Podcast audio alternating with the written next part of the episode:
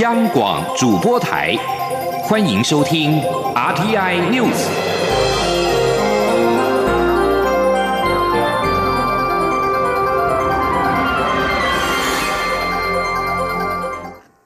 各位好，我是主播王玉伟，欢迎收听这节央广主播台提供给您的 RTI News。今天是二零二一年三月十九号，新闻首先带您关注国际焦点。欧盟药品管理局在今天表示，在对血栓的报道进行调查之后，仍然坚信阿斯特捷利康的 A Z 疫苗安全有效，好处大于风险。先前接种 A Z 疫苗之后产生血栓的消息传出之后，一度使得十几个国家终止使用这款疫苗。欧盟药品管理局执行主任库克表示，在针对三十个罕见血栓情况进行调查时，无法明确排除血栓事件与疫苗之间的关联。但是他在一项简报当中表示，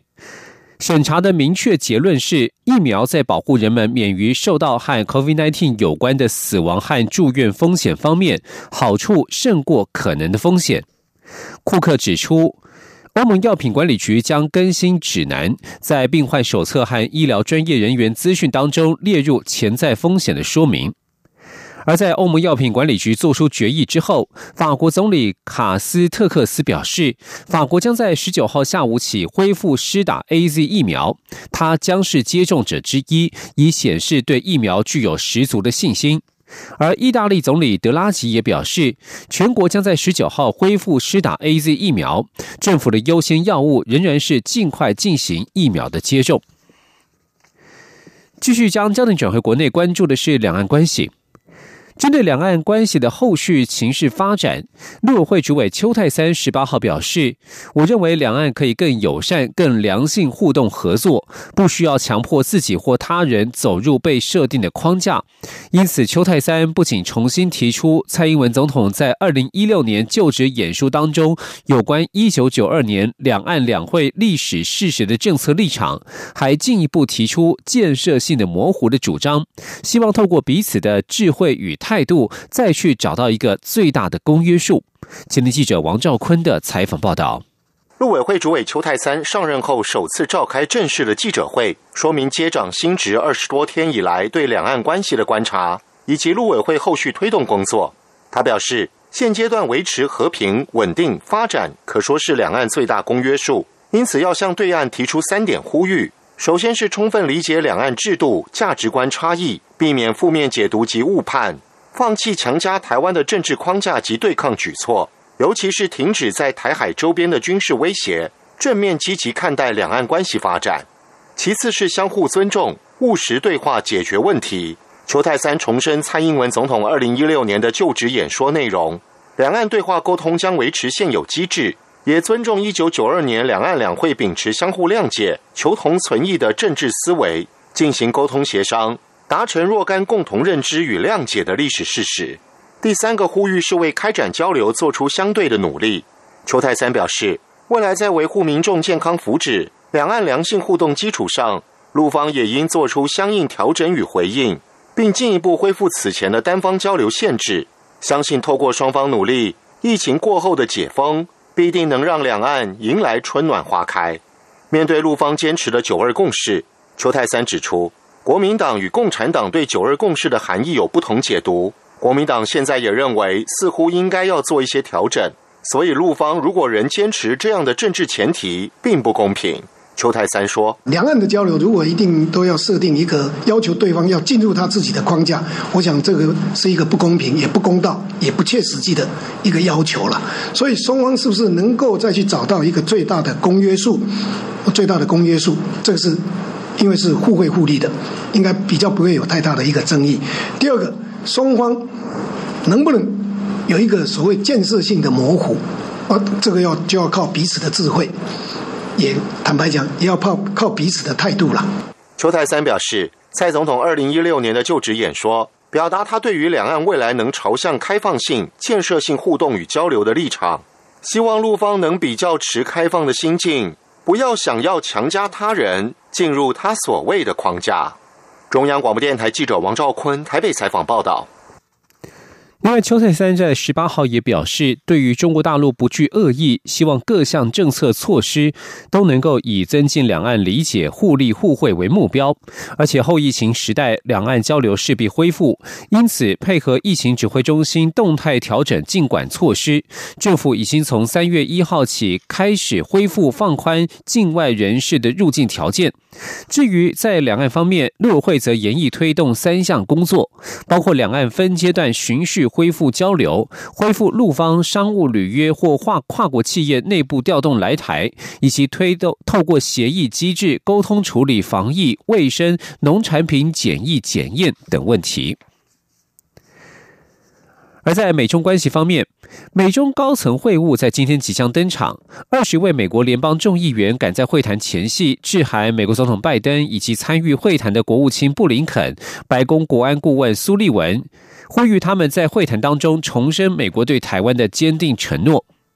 布林肯与苏利文在台北时间今天清晨五点，与阿拉斯加展开与中共中央外事工作委员会办公室主任杨洁篪、外交部长王毅的会晤。首场会谈结束之后，双方在当地还有另外一场会面，预料将进行晚宴。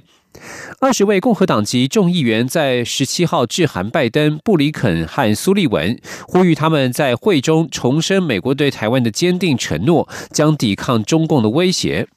信函当中表示，台湾是个可靠贸易伙伴和忠实盟友。目前台美关系比一九七九年台湾关系法生效时还来得更为强韧。美方应奋起对抗中国对民主的侵袭，重申对台湾的支持，没有商量的余地。另外，对于北京希望促成美国总统拜登与中国国家主席习近平于四月进行视讯会谈，白宫发言人沙奇对此表示，目前没有这样子的讨论。他也重申，美方将触及人权、香港与区域军事紧张等议题。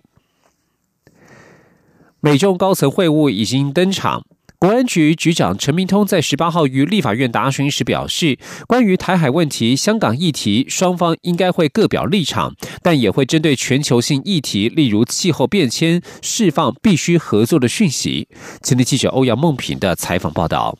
国安局长陈明通今天率相关情报机关首长到立法院外交及国防委员会进行国家情报工作暨国家安全局业务报告，并被质询。针对美国国务卿布林肯与国安顾问苏利文在阿拉斯加与中共中央政治局委员杨洁篪及中国外交部部长王毅进行拜登政府上任后首次美中高层会晤，国民党立委江启臣在质询时问陈明通如何评估美方是否会对台海问题、香港议题。或人权议题采取强硬态度，陈明通表示，美方一定会表达一贯立场，也已经表示会提到台海议题及香港议题。他指出，拜登政府某部分承袭川普政府，就是感受到北京是竞争对手，试图改变二次大战以来美国所主导的国际政治游戏规则，包括在南海等许多议题上冲撞。至于美中在台海问题上是否有合作的可能，还是完全站在对立面，陈明通认为，双方第一轮交手应该是各表立场，但也会在一些全球议题上释放合作的讯息。今天的会谈，你认为是美国与中共合作的开端，还是还是说你认为今天的会谈是在划清底线？我想这里面有多个层次啊，哎，在既有立场，在台海议题，在南海议题，在很多议题方面，你认为美国当然会表达立场，双方借由会表达立场，双方借由今天的今天的会谈，同时也在把彼此的红线画清楚。呃，可以这么讲，但是他也会释放出一些必须合作的讯息，哪一些？哪一些认为？你认为？气候变迁。另外，针对中国国台办推出的“农林二十二条”措施，陈明通在会前受访时表示，自己的感觉是看起来很好，但不切实际。过去以来，那么中共是所谓的会台措施吧，三十一条、二十六条，现在二十二条，我的感觉是满天钻金条，被杀不半条。对于国防部长邱国正日前在立法院答询时表示，他的观念是自己的国家自己救，敌人要打多久他赔多久。陈明通回答媒体提问时则表示，他非常赞同，重点是如何保卫自己的国家。中央广播电台记者欧阳梦平在台北采访报道。继续关注环境议题。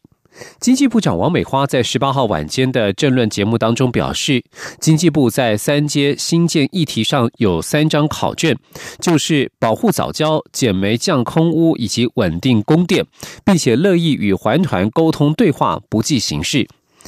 王美花表示，中油在新建三阶的时候有进行早教生态保护，生态系只有更好，没有更不好。三阶预计明年十月要完工，目前进度已经超过一半，会慎慎重施工。如果三阶无法如期供气，一年将要多燃五百万吨的煤。如今协和、中火、新达经常要降载减少空污，多烧煤并非经济部所乐见。不过，参与节目的地球公民基金会副执行长蔡中岳认为，应该从两方面来看：一个是生态现况实地了解，二是工程影响的模拟，预推可能发生的情况。他也质疑，多烧五百万枚是不是会等于空污增加？经济部必须要说清楚。蔡中岳表示，政府不该指三阶是唯一方案。万一公投真的通过，代表所有人必须牺牲什么吗？经济部应该要把所有替代方案都拿出来讨论。他也感叹，环团的立场也是非核减煤，却在三阶之上立场分歧。而主持人在现场总结，环团认为工业港下仍有早教存活，而中油水下调查的照片则显示没有，双方呈现各说各话的状态。他询问王美花，经济部和中油是否愿意与环团共同到水下实地勘查。王美花表示，我们乐意一起，没有问题，并表示愿意与环团沟通，不计形式。行政院政务委员兼行政院发言人罗秉成在十八号接受广播媒体专访，畅谈兼任发言人满月的心得。他也再次说明政府对于早教与促转会任期延长的立场。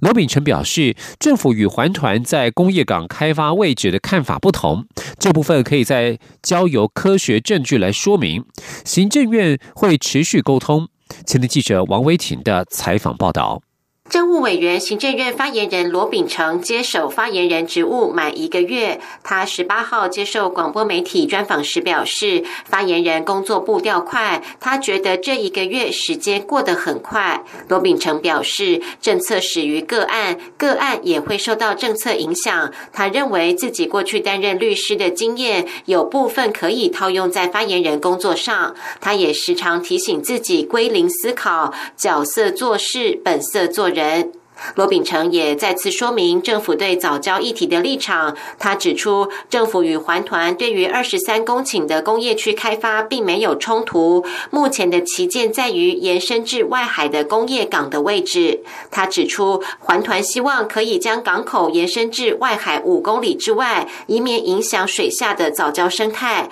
但是，中油的水下摄影显示，目前施工位置的海水混浊，应该不会影响。罗秉成说。也就是说，他们担心有没有海底下的，还有一些早还早教，对，那这个就是需要科学跟实证的。因为中油他们做水下摄影的情形底下，因为藻礁哈，它需要透光性，嗯，如果在十米以下，大概很难，因为透光性不足。那我们延伸到外面去以后，事实上我们认为已经避开了，因为在那个位置看的这个水水底摄影是浑浊的，嗯，十米以下。那环团是希望说。他还是在，会有人主张在，那这个就当然要大家互相辩证一下。他们现在推得更远一些，但五公里外大概没法建一个港口了，因为它太深。而针对促转会任期延长引发真促会的批评，罗秉成也表示，促转会不会变成万年机关。这两年多的经验显示，当初规划的理想与实际有落差，因此延任的这一年要完备法制工作，同时将部分促转业务与其他部会协调，共同推动，也要再强化促转会的核心任务，加速执行。中央广播电台记者王威婷采访报道。阳光穿透了世界之窗，是阳光环绕着地球飞翔。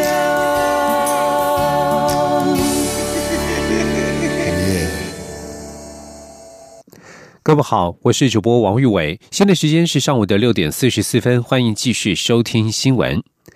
央行在十八号举行今年第一季的里监事会议，宣布新一波打炒房措施，距离上一次只隔了一季。不过，由于行政院才刚拍板房地合一二点零，央行又立即出招。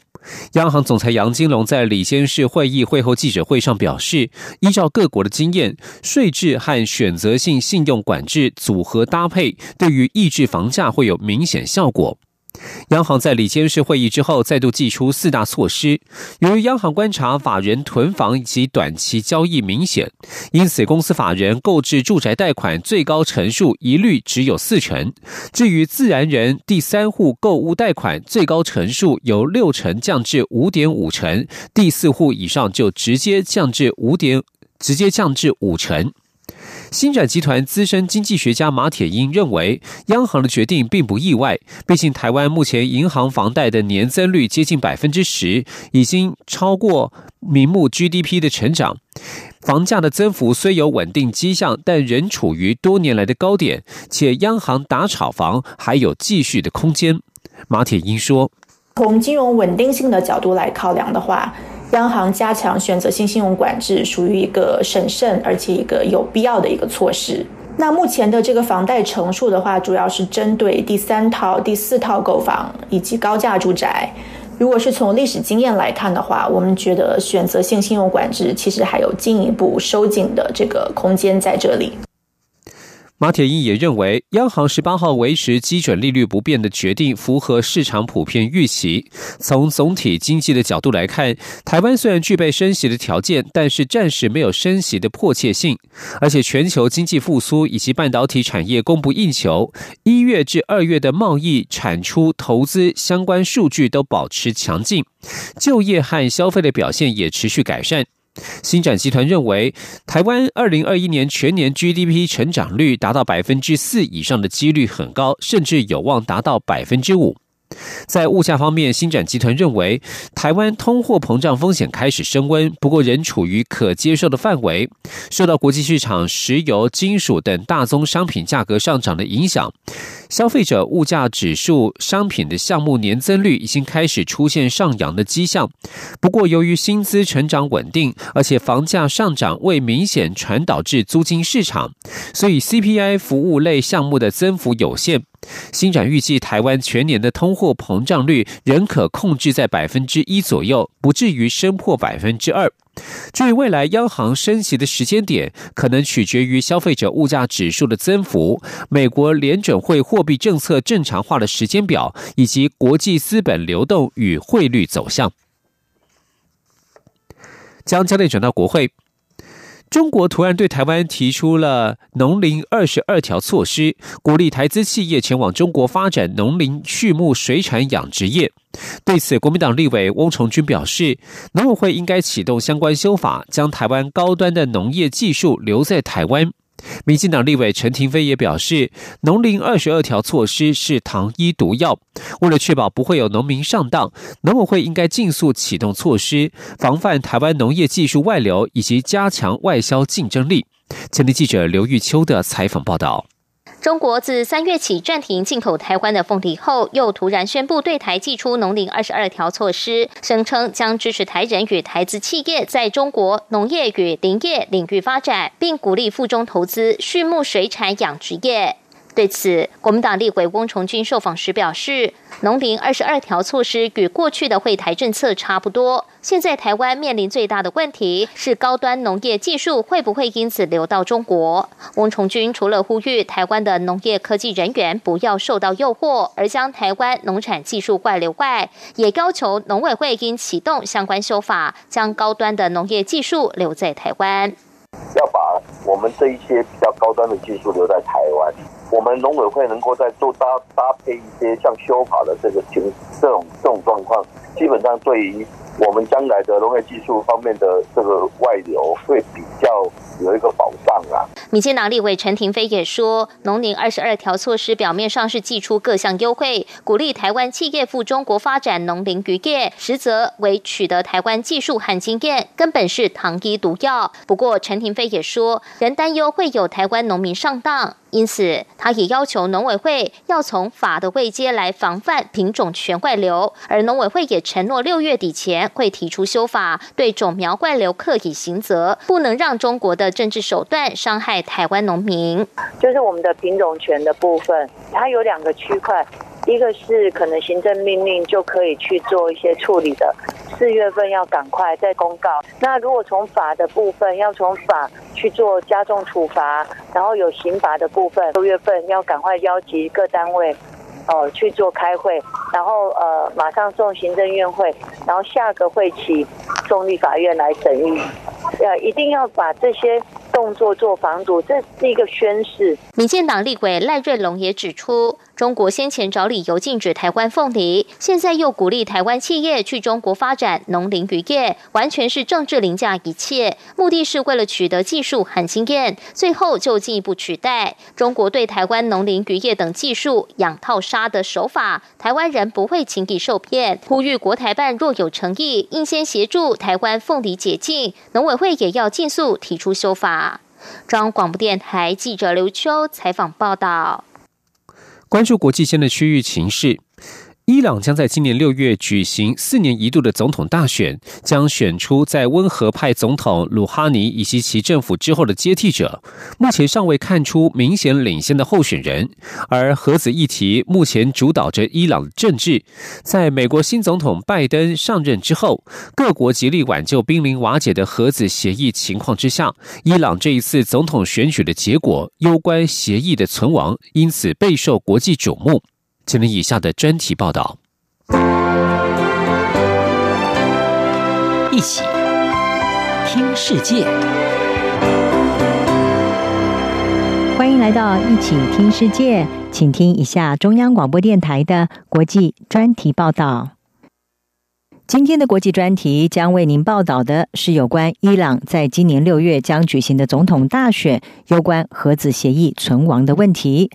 伊朗将会在六月十八号举行总统大选，已经有几位保守派的重量级人物被认为会投入这一场选战，而获胜者将会决定这个伊斯兰国家它的未来走向。伊朗政治分析家穆海比安他表示，到目前为止，选举的气氛还很冷淡，而他强调，政治人物很想要炒热选举气氛，但是人民似乎不太在意。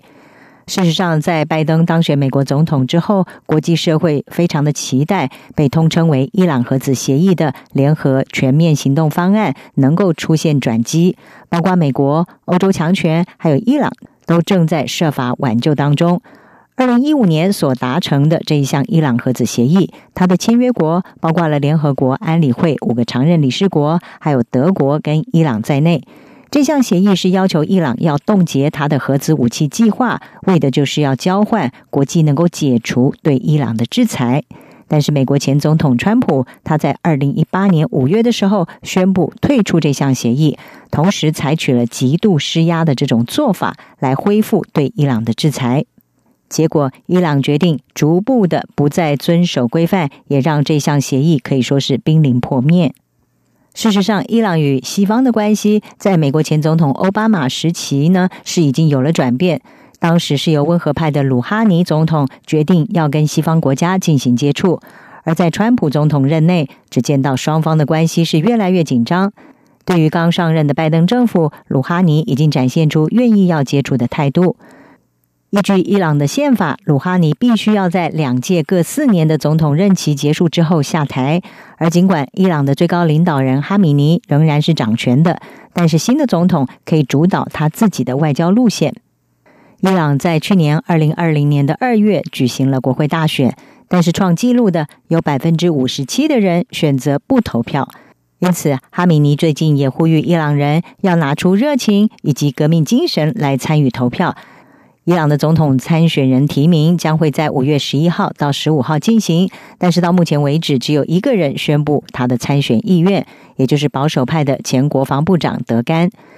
另外，在今年的二月中旬，伊朗具影响力的保守派团体战斗教士联盟，他们是表示会支持司法部长莱西，不过莱西到目前还没有正式的宣布他的参选意愿。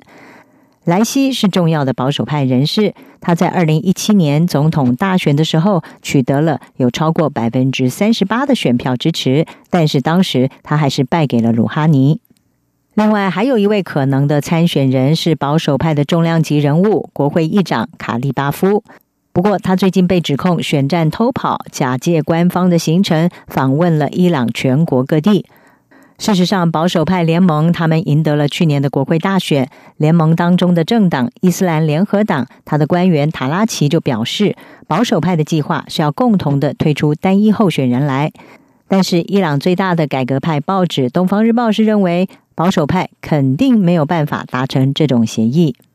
而保守派如果有多人参选的话，就会分散票源，让温和派的候选人得利。例如，前国会议长拉里加尼。部分人士认为，拉里加尼的参选意愿是强烈的。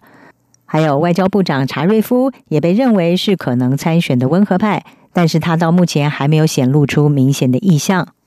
不过，改革派能不能够达成共识，最后只推出一位候选人，目前还没有办法确定。而且，即使这么做了，候选人的资格还必须要经过保守派宪法监护委员会的审查。在二零零五年到二零一三年担任总统的极度保守派阿马丁亚，他最近是经常出现在媒体上，也被认为是在为重返政坛做准备。但是几位分析家是认为，宪法监护委员会可能会像在二零一七年的时候一样，拒绝阿马丁亚的候选资格。在去年的国会大选，伊朗的保守派成功的破坏了鲁哈尼和改革派之间的结盟，赢得了大选。如今也正期待总统大选能够获取第二次的胜利。但是他们目前是谨慎行事，不会大声的宣扬。而由于候选人还没有正式的表态，伊朗目前的政治状态还是只在议会和政府之间的一些零星攻击。政治分析家穆海比安说：“保守派的做法就是持续的把政府困在遭批评的火网中，让一些温和候选人的出现在萌芽的阶段就被扼杀。而反过来，鲁哈尼内阁则是指责国会尽一切可能阻碍他的外交努力。这些外交的目的是要挽救鲁哈尼总统他任内最重要的基石，也就是核子协议。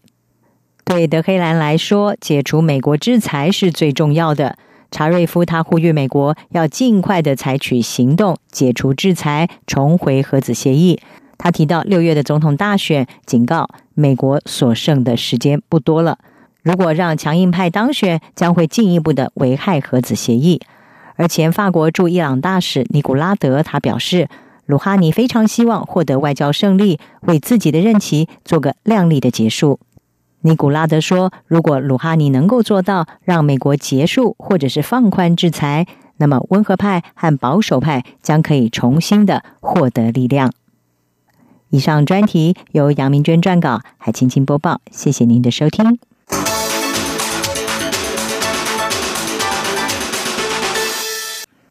新闻所关心的是国际的经济情势。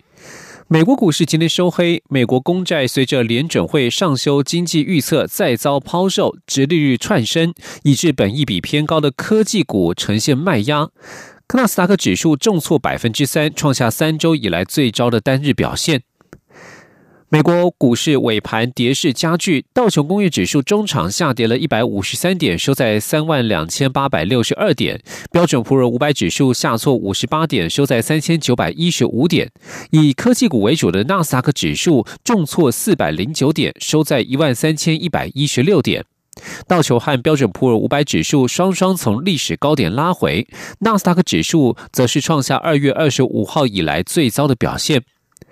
美国最新的经济数据则是好坏不一。美国劳工部公布，上周全美七十七万人初次申请失业给付，比前一周多出了四点五万人，显示劳动市场距离走出疫情的阴影仍有段差距。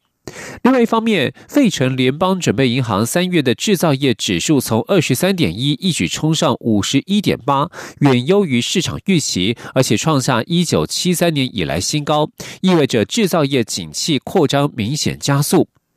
而欧洲股市今天则是全面上扬，德国股市更是创下历来新高，主要是受惠于美国联准会誓言将维持低利率，即使预测经济将飞速成长。以上新闻由王玉伟编辑播报。相关新闻内容，欢迎上央广网站点选收听。我们的网址是 triple w 打 r t i 打 o r g 打 t w。这里是中央广播电台台湾之音。